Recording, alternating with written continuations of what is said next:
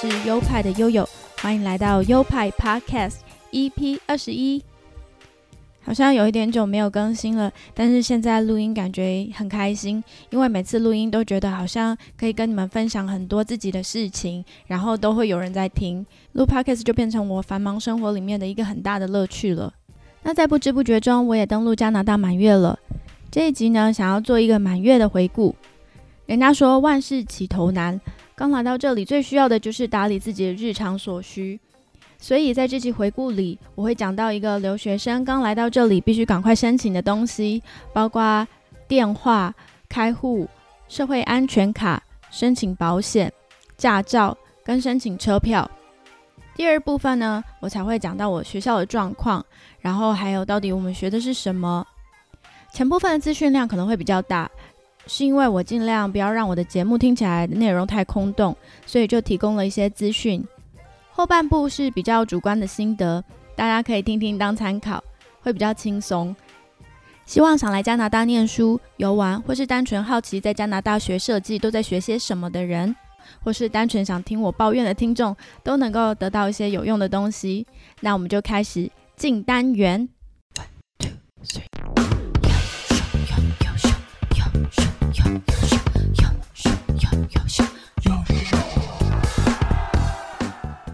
我刚到这里办的第一件事就是去申请手机的门号。说到这里，我必须提一下我在台湾办的电信公司，叫做无框行动，它是一间新加坡的公司。为什么我在台湾会选择无框行动？我这边没有收他们的广告钱哦，但是真的也是很欢迎任何厂商听到的话，可以来找我置入啦。我会选择无框行动，是因为之前看到 YouTuber 的叶配说无框行动是适合未来要出国留学或是出国工作的人，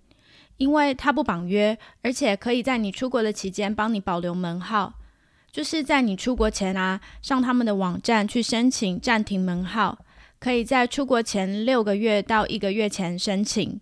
那暂停的时间最长是一年，也就是十二个月。一次暂停费用是台币一百四十元。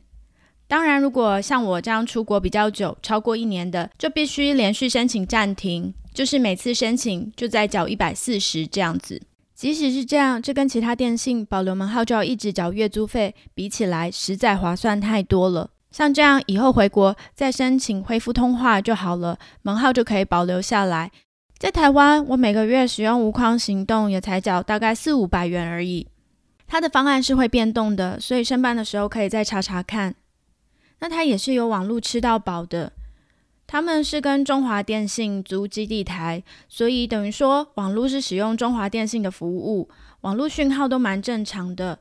嗯，如果是使用吃到饱方案，每个月网络用量如果没有超过十八 G，它还会退钱给你。然后在台湾他们是没有门市的，一切作业都是透过网络。像是申请就是上网申请啊，信卡就是用邮寄寄给你，那张信卡上面会有刀模切过的不同尺寸，所以适用于各个品牌的手机是很方便的。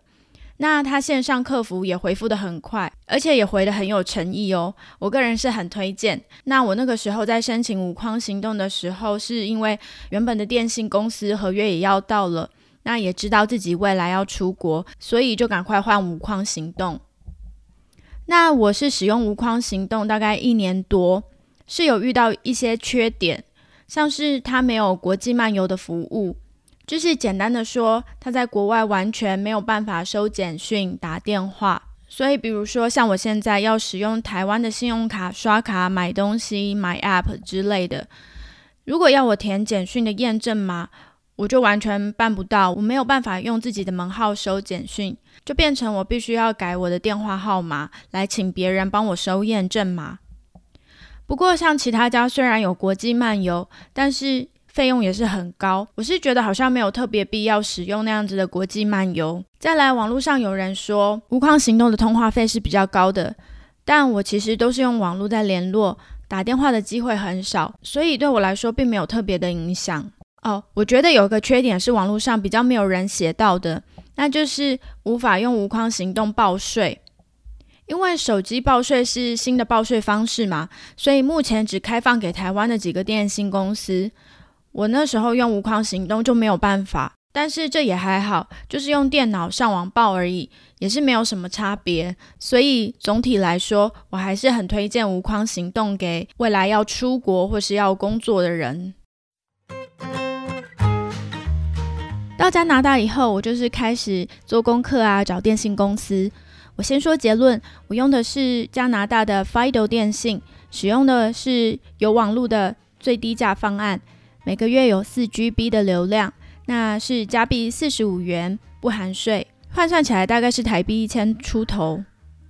那个时候有在犹豫要不要增加网络流量，然后付贵一点的资费，但是我这个月下来居然用不到两 GB。因为我的生活轨迹就是在家里跟学校来回嘛，那两地都有网路，所以没有那么常用到电信公司的网路。比较会用到的地方，大概就是在等公车啊，查公车什么时候会来，或是去买东西的时候查一些看不懂的物品。然后加拿大很多大的 shopping mall 或者是各个机关，像是银行啊，都会有免费限时的网路。那些网路就是不用加入什么会员啊，还有留 email 注册的，就可以使用他们的网路。这一点是还不错。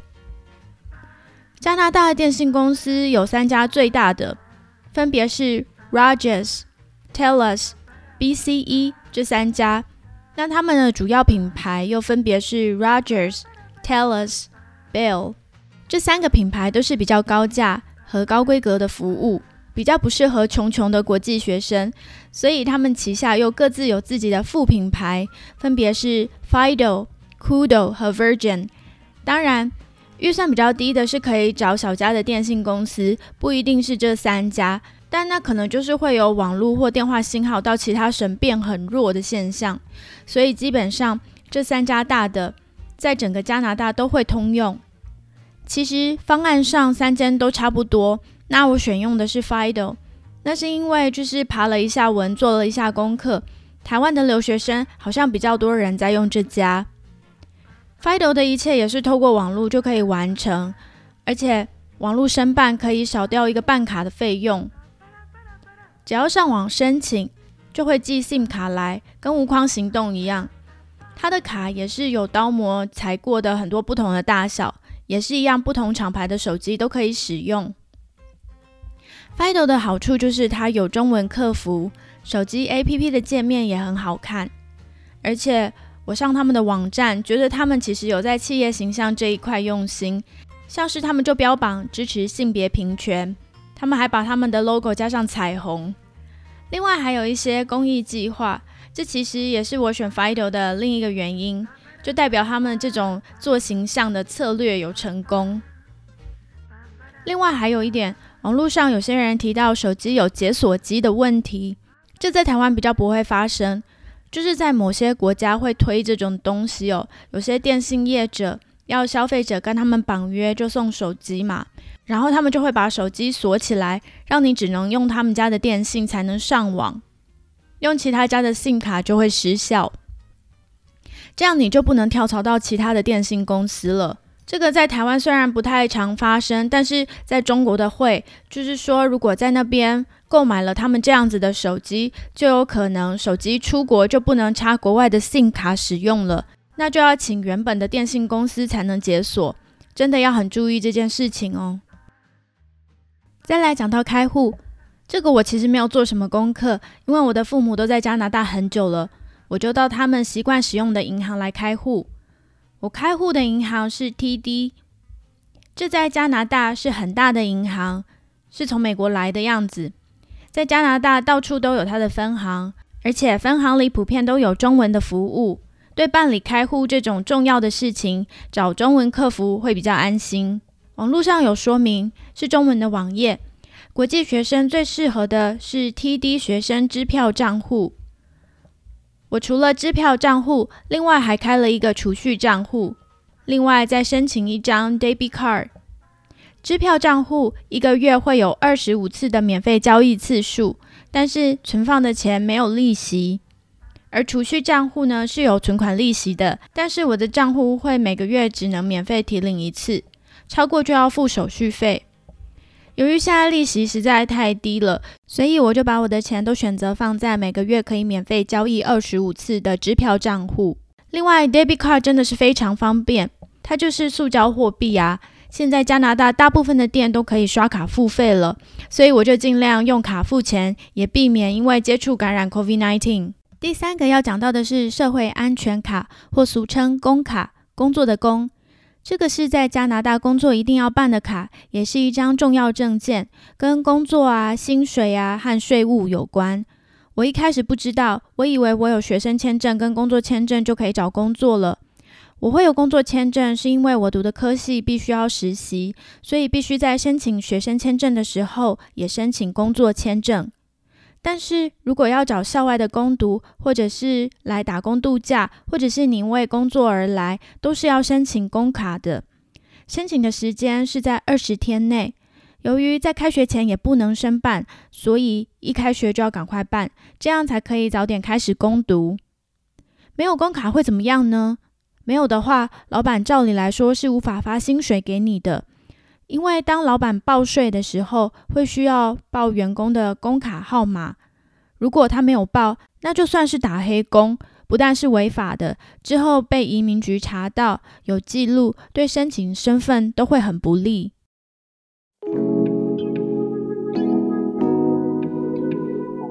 再来是申请保险的事情，加拿大也有全民健保这样的制度，但是是由各省负责。国际学生也可以享有省的健保，像我在卑诗省，在我入学的时候，我的学校就会自动帮我申请健保，因为学费里是有包含健保费的。我就只要提供我住处的地址给学校，办好后，省政府就会直接把健保卡寄到家里。比较要注意的是，登录后并不会马上有健保身份的。就是要等三个月之后健保才会生效，这样子空窗期的规定在其他国家也有，在台湾好像是六个月吧。这个用意好像就是不希望你带病来这个国家享用这个国家的医疗的样子。而在这段空窗期期间，由于没有健保，如果出了事要看医生，费用就超级贵，所以保险起见就要自己找私人的保险。我的部分是学校的国际学生处跟我联系。他们有原本合作的保险单位，在办理上就会方便很多，就是在线上签一些文件啊、转账这样子就 OK 了。私人的保险并不强制，原本我是不想保的，觉得这三个月我应该会平安吧。但是想想，因为现在疫情这样肆虐哦，也不要太心存侥幸，就还是保了。我保了三个月的险，加币是一百七十八点五元，大概是台币的四千多元。驾照也是一个旷日费时的东西，也是要过来就赶快处理。如果你要在这边六个月以上，来这里打算开车买二手车，因为这边并不是处处都交通方便，有些学校是比较偏远，就比较难通车，尤其是冬天下雪，那样通车会非常辛苦，所以就可以考虑开车。最近的法令是通过让台湾的驾照可以直接换 BC 省的驾照的，温哥华就是在 BC 省啦。更换驾照不用路考跟笔试，只是中间要有一些流程，而且在台湾就要先查好流程，因为有些东西是要在台湾办的。在台湾各县市的监理站要先申请好驾照审查证明书，这就是要证明你没有肇事的经验，所以也叫做无违规肇事记录。就是到监理站需要申请驾照审查证明书或无违规肇事记录就可以了。只要带着你的汽车驾照正本跟身份证，还有台币一百元，就可以到现场办、现场拿。那出国的时候就带着这张，还有台湾的汽车驾照。如果你人已经在温哥华，就是要请亲朋好友申请好寄给你了。到温哥华以后，去到驻温哥华台北经济文化办事处去翻译你的驾照，可以用邮寄的，或是本人去一趟。重要的文件用邮寄，我还是怕怕的，所以我就是选择亲自过去临柜办理。那就必须要预约哦，因为是疫情期间，所以它不太好预约，所以就要及时上办事处的网站预约时间。另外，官网可以下载文件申请表跟英文翻译表格，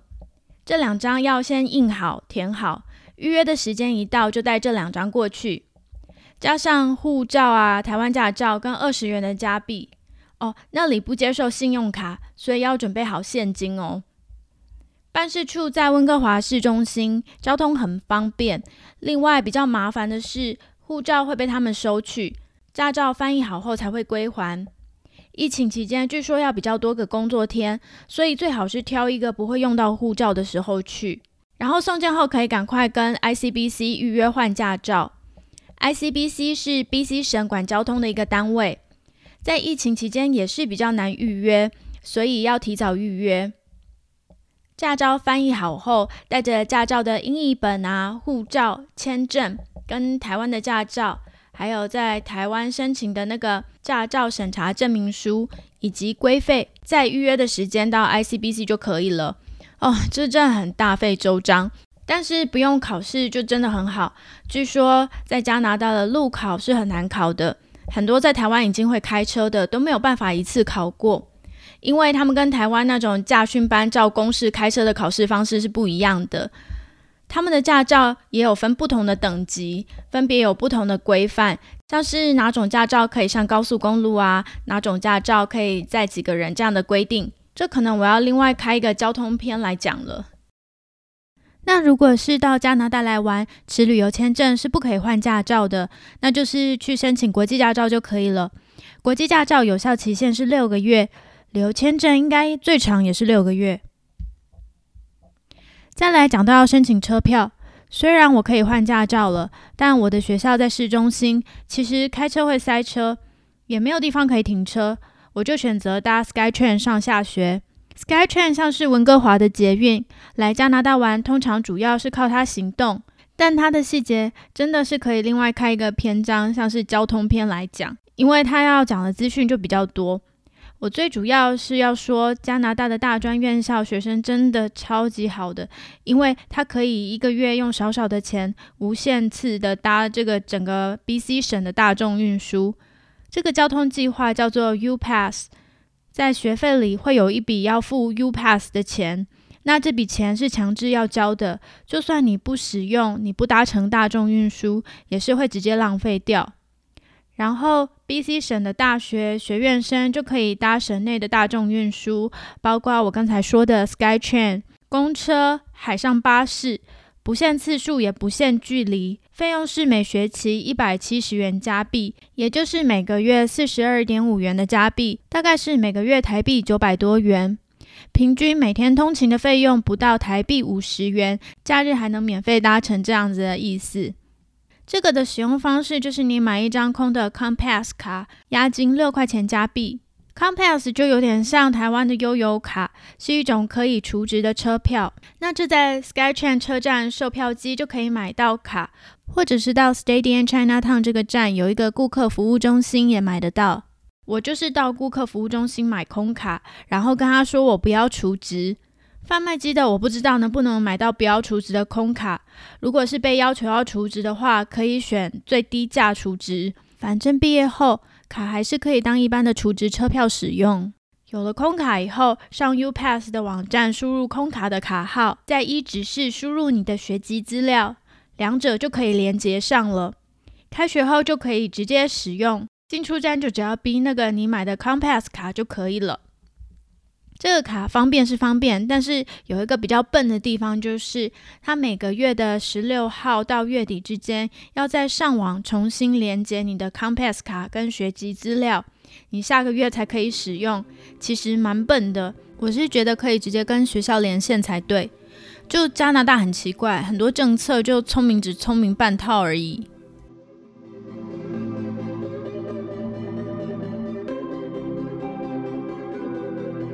讲完了这些很琐碎的资讯，接下来要来点比较轻松的，就是我在学校上课的状况。目前过了一个月，我们刚刚结束了两门课，分别是基础设计，这是理论课；然后另外一堂叫基础科技，这门是实作课。这两门课是交错上课的，周一、周四上设计课，周二、周五上科技课，一天上三小时的课。礼拜三是在家做作业的日子。老师课如果教不完，也会用那天来上线上的课程。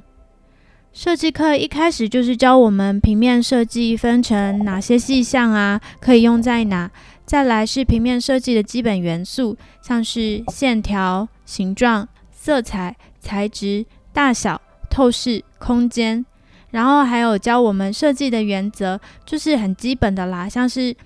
构图上的对称啊、群组、对齐、重复、对比、正负空间，还有如何强调画面的重点，这样。第三周介绍重要的设计师，并让我们上台报告介绍设计师，以及教我们做设计的流程。流程的部分我觉得很新鲜，也很务实。老师甚至秀给我们看一般设计师是如何发想、如何素描，连存档档案怎么命名都有讲哦。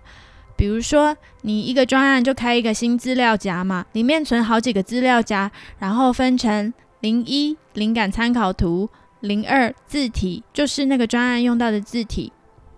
零三网页就是那个专案会用到的参考网页，零四素描草稿，零五数位稿等等。最主要就是你取名要有自己的规律跟逻辑，才不会常常找不到档案。当然，这些都是根据实际状况自己调整啦。那像我这种设计时档案都乱存，然后图层也乱七八糟的人，在这里真的是大大的修正了我的很多坏习惯。我还学到了，原来一间公司在接设计案时，会跟客户开完会后打一份简单的摘要，会把客户想要的条件列出来，把设计的解决提案和计划都写清楚，让双方都确认过，然后各留一份。才不会做好设计后，客户又不想要，然后就白忙一场，或者是又推翻先前的决议，要改东改西。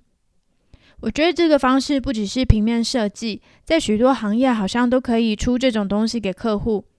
最后一周我们上的是色彩原理，其实这个东西应该是我在台湾入研究所之前的指定读物，但是因为没有考试，我就也没有看，所以这个这部分我就不是很熟悉。现在刚好再学一次，但是现在各种名称都要换成英文，都要重新背。原本在台湾都觉得我可以说出很多颜色的名字，比如说像是蓝色，我就可以说出各种蓝色：靛青色、土耳其蓝、海军蓝、天蓝、海蓝、婴儿蓝、藏青、日本蓝。可是现在换成英文，我都不太会讲，颜色智慧就突然变得很局限，这部分就让我很困扰。实作课的部分就是学 Adobe Illustrator 跟 Adobe InDesign 这两种设计师必备的软体。其实主要是 Illustrator，因为老师的时间没有抓好，InDesign 是在课程结束前一个小时爆冲教完的。然后这真的是手把手教学，从零基础开始。虽然这两个软体我都算常用，但也学到很多新的东西。这些软体真的是深不可测，永远都会有不会的功能诶。其实做设计真的是不需要每个功能都要会，不过当然会越多，可以解决问题的能力就越强啊。我比较不会的是像色票那一部分的应用，因为搭配色彩原理的课程，我们变成色票功能琢磨很多。这两门课我都非常喜欢老师出的作业。除了研究一位设计师，然后上台报告外，像是实作课有一个作业是用 Illustrator 设计面具，面具的主题是你必须结合自己文化中的传统面具与其他风格的面具，像是我就是结合台湾的电音三太子那颗头与摔角面具。一开始单纯的发想就是觉得这样看起来好像会很幽默，但是因为我们必须提出研究报告，所以我就去读了一些文章。我才发现摔跤面具不是表面上那样好笑，诶，它其实是很严肃的。那是来自玛雅文化的东西，因为摔跤原本是美国的运动，在一九三三年的时候传到墨西哥后，它就变成了融合各种运动的竞技活动。然后因为有一个美国人在摔跤时蒙面。那这个蒙面的形式也传到了墨西哥，他们就融合西班牙殖民前的先民们的文化进入这个面具里面，所以面具里面会有老鹰、动物、火焰这样子的图腾。那有些面具会有十字架，这跟后来西班牙的殖民有关。总之，上场前戴面具是他们的一个神圣仪式，因为那会将他们戴面具前的人格转换为神格，他们将与力量同在，是一个相当重要的动作。后来我发现一个惊人的共同点，就是不论是电音三太子还是墨西哥摔跤面具，其实都是来自神圣的宗教意象，但是随着时代的演变，都变成了一种表演的形式，这很有趣。不过后来我的作品还是长得很好笑，就是了。另一个我喜欢的作业是 icon 挑战，这个是源自一个艺术家的艺术计划。他总是用四个图示、四个 icon 简述一部电影或者是一本书。我觉得有兴趣的人自己也可以玩玩看，这让你可以去思考一部电影的细节，甚至可以回想一本书的故事情节，然后用极简的方式表达。我很喜欢这样的练习。在我们的作业过程，老师都很严格要求我们保留创作的过程，像是一开始的发想草稿，画到一半时的截图，选用颜色的考量，都要叙述给他们看。我觉得这是我先前比较忽略掉的地方。我以为只要成品完稿好就好了。我有的时候甚至不会画草稿，我都随便抓素材，直接在电脑上拼拼凑凑，这样也能完成作品。只是照老师的方式，我会比较留意我每个步骤的想法。我可以想象以后在团队合作的时候，这种脉络清楚的做事方式是比较容易沟通的。但我知道很多厉害的创作者，他们的想法都是很跳跃的，虽然不是很好沟通，但是就会变得特别有创意。所以，像是这种很有组织性的做事方式，不一定是适合每个人。只是要意识到有组织的做事跟很跳跃的做事带来的长处跟短处就是了。刚刚提到说要上台报告啊，其实我一开始也是很错啊，因为我对我的英文能力没有什么信心，因为老师教的东西我是没有办法百分之百听得懂的。那很多同学讲话我也是没有办法完全听得懂，但其实这不太影响上课，因为老师都会搭配讲义啊，或是投影片上课。课堂资料也都会上传，其实很容易跟上进度。而且后来听同学一个一个上台报告，才发现我的同学其实很少是英语母语者，大部分都是有一些口音的，像是印度口音、菲律宾口音、西班牙口音啊、香港口音，还有我的台湾口音。所以其实我的英文并不是特别弱，而且这样子，加拿大人其实应该很习惯跟外国人讲话了吧？那我个人其实很不认同什么口音没有关系这种论调，就是很多人会说口音没关系啊，像是美国这么大，加拿大这么大，各地人的发音口音本来就不同。可是有些我觉得发音错就是错，人家就是听不懂啊。像是有些该发 t 的他发 d，有些该发 th 的他发 s，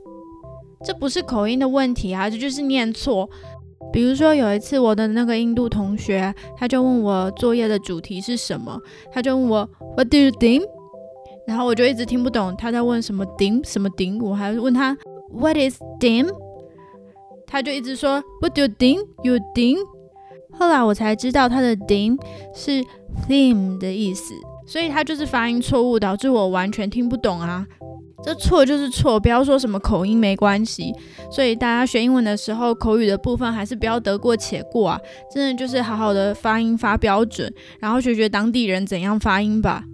真的是气死了，浪费那么多时间在那边跟他讨论那个单字到底是什么字。